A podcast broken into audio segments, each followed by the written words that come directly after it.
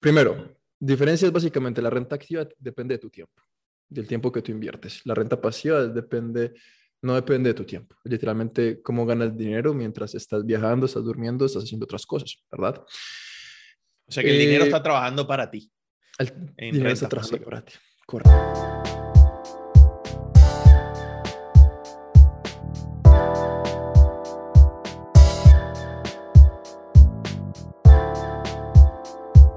De hoy, Seba.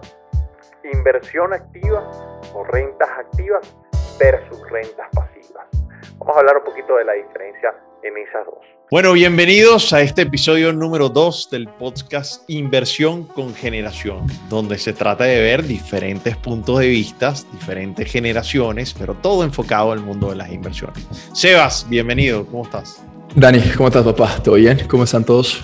Súper bien, súper bien. Aquí emocionado con este, con este nuevo podcast para poderles brindar mucha más información, una conversación distendida, más allá de compartirles valor, esto es una conversación entre Sebas y yo, un par de amigos, par de socios, par de inversionistas, en fin, muchas cosas que hemos hecho juntos y, y creo que compartir nuestras experiencias con seguridad les va a servir bastante. Bueno, Sebas, empecemos por rentas activas.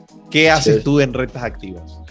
Así es, es, eh, es como una manera, una, una, guía, una guía de, y, diferenciarlos, porque todo el mundo habla, de ingresos pasivos y tal. Y sí, pero antes de tener ingresos pasivos hay que tener ingresos activos, ¿verdad? Claro. y eh, además que todo eso se ha como cambiado fuertemente con, con el tema de la pandemia, ¿no? Correcto, correcto. Y, y, bueno, de eso, de eso va esta, esta charla acá eh, de 10, 12 minutos, porque también es darlo muy resumido, temas tan amplios, pero darlos resumidos y dar valor. Bueno, bien, primero, diferencias básicamente, la renta activa depende de tu tiempo, del tiempo que tú inviertes. La renta pasiva depende, no depende de tu tiempo, literalmente cómo ganas dinero mientras estás viajando, estás durmiendo, estás haciendo otras cosas, ¿verdad? O sea que el dinero eh, está trabajando para ti. El dinero está trabajando para ti.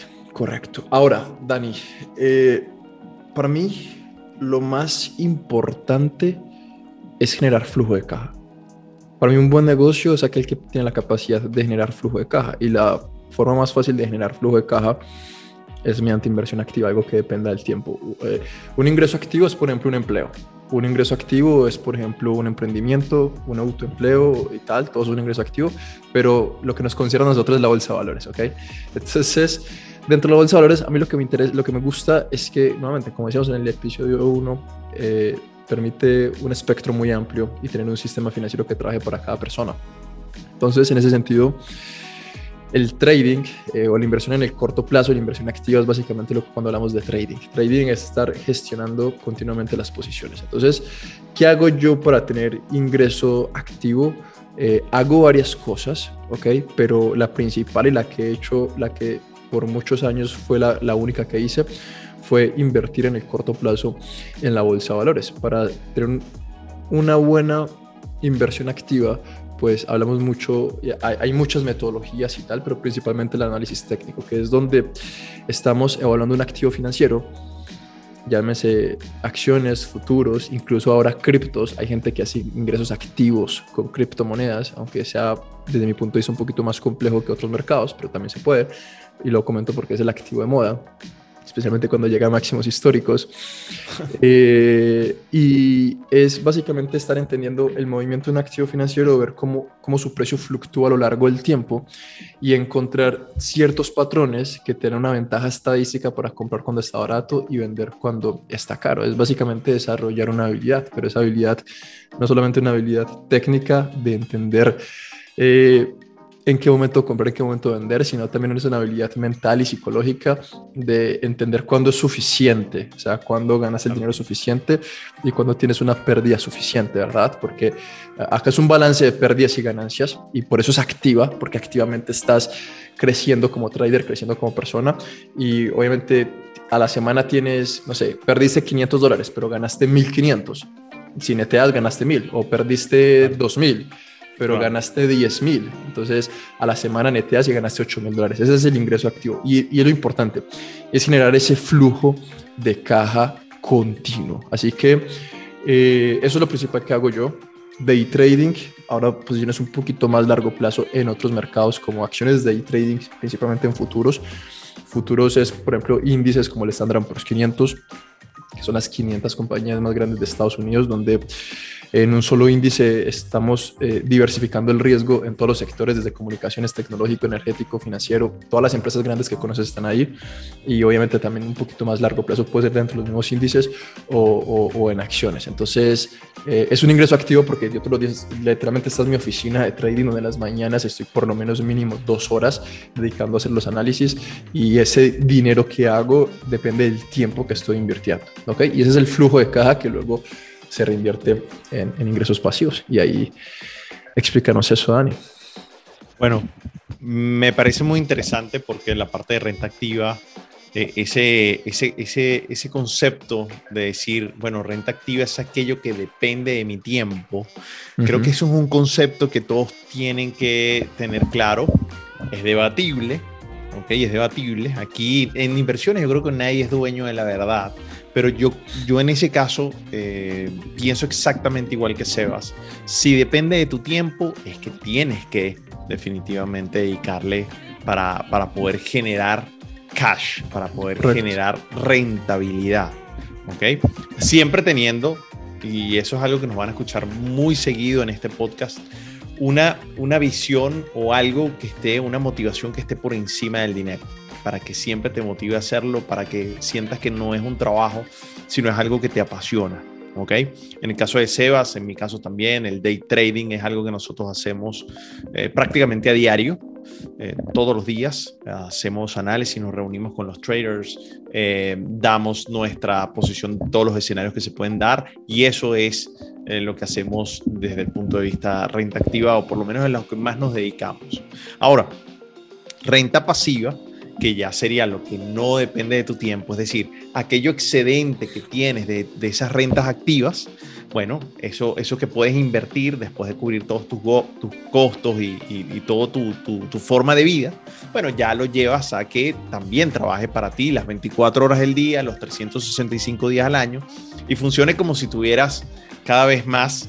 Eh, aumentando tu ejército de soldados y cada soldado es cada dólar que tienes trabajando para ti las 24 horas y días, insisto, los 365 días al año. En mi caso, las rentas eh, pasivas es más invertir también en acciones, es lo principal, en acciones de empresas sólidas, en empresas que tengan eh, crecimiento, en empresas que den buenos dividendos, en empresas también que digamos de alguna forma estén en tendencia o se vayan a montar pronto en una tendencia, como por ejemplo la parte espacial o por ejemplo inteligencia artificial.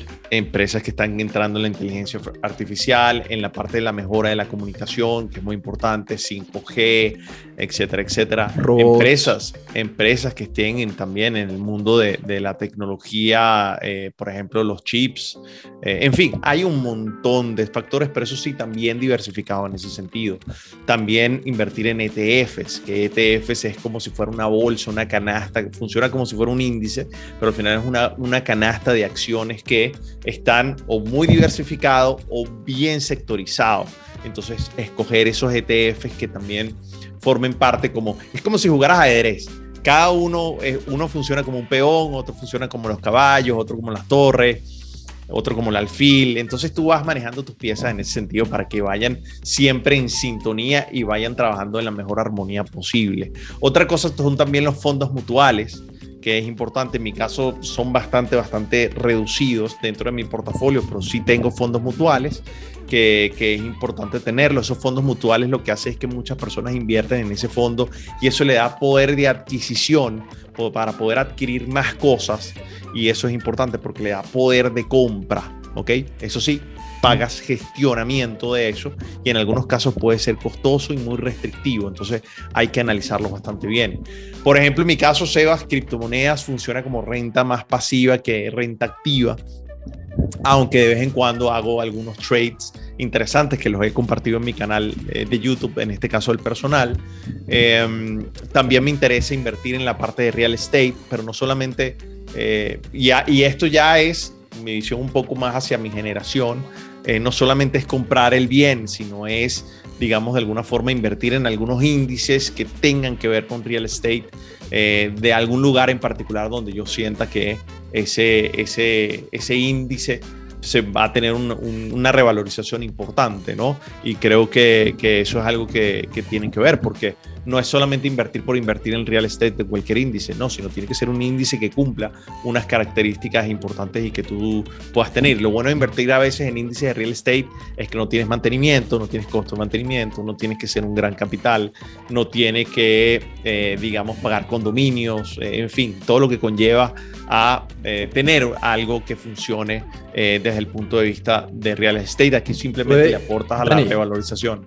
Y puede ser rentable, puede ser muy rentable. Muy rentable. cuando, cuando empezó la pandemia, eh, los sectores que veíamos como e-commerce, incluso real estate, y mira cuánto se ha valorizado. O sea, obviamente se espera más rentabilidad en términos porcentuales de la renta activa que la renta pasiva, pero el escoger buenas empresas, buenos sectores y buenas inversiones a largo plazo pueden traer incluso rentabilidades muy, muy interesantes y que pueden estar incluso a la par con, con el ingreso activo. Y cuidado sin más, porque yo siento, Sebas, que para mí la, la, renta activa es como buscar ese ingreso diario, ese sueldo que uno se tiene que asignar para cubrir todos sus gastos. Y lo otro, las rentas pasivas son las que te generan riqueza, riqueza porque si tú las sabes reinvertir y las ganancias las vuelves a reinvertir y funcionas como un estilo de interés compuesto, bueno, eso termina creciendo de manera brutal, exponencial y que incluso te puede dar algunos beneficios fiscales en varias, en varias formas. Y eso es lo interesante. Obviamente eso depende del país donde tú vivas, depende de ti. Bueno, cada persona es un ente fiscal diferente, pero esto, esto es muy interesante, Sebas. Muy, muy interesante. Así es. Bueno. Ajá. No, no, simplemente quería concluir. Obviamente hay muchas otras formas de hacer ingreso pasivo que luego lo haremos, eh, que no solamente también van orientados a crear dinero, sino también orientados a crear bienestar dentro de una comunidad, como invertir en negocios y tal, que luego hablaremos de eso, todavía no nos queremos salir mucho del espectro de la bolsa de valores, porque creo que en bolsa, en el sistema financiero tienes todo y hoy por hoy el alcance de un computador de dos, tres clics, ver toda la información, tomar decisiones y sin depender de un tercero. Y además en muchos países, ahora tienes la economía abierta en todos sentidos. Tú puedes invertir en Australia, puedes invertir en, en Japón, puedes invertir en UK, puedes invertir en Singapur. Es decir, hay tantas oportunidades, pero eso vamos a seguir hablando en próximos episodios. Por ahora, hasta aquí llegamos en este episodio de Inversión con Generación. Si te gustó, o déjanos saber, por ejemplo, en los comentarios en qué inviertes tú, en qué, en qué inviertes para desde el punto de vista de generación pasiva o, de ingresos pasivos, que, que, inviertes como ingresos activos, qué oportunidades ves de emprendimientos también. O si quieres que toquemos algún tema, déjanoslos ahí también en los comentarios, que con mucho gusto la idea es para eso, darles información de valor. Así es, y también, obviamente, como siempre, este podcast, esta información es gratuita, lo único que pedimos de tu parte es que te suscribas y que lo compartas con otras personas, es la forma como puedes pagar, por así decirlo, por esta información, y es algo que va a ayudar mucho a llegar a impactar a otras personas. Bueno, se acaba el podcast Inversión con Generación y nos vemos en el próximo episodio. Abrazo grande, Sebas. Gracias. Chao, papá. Bye. Chao.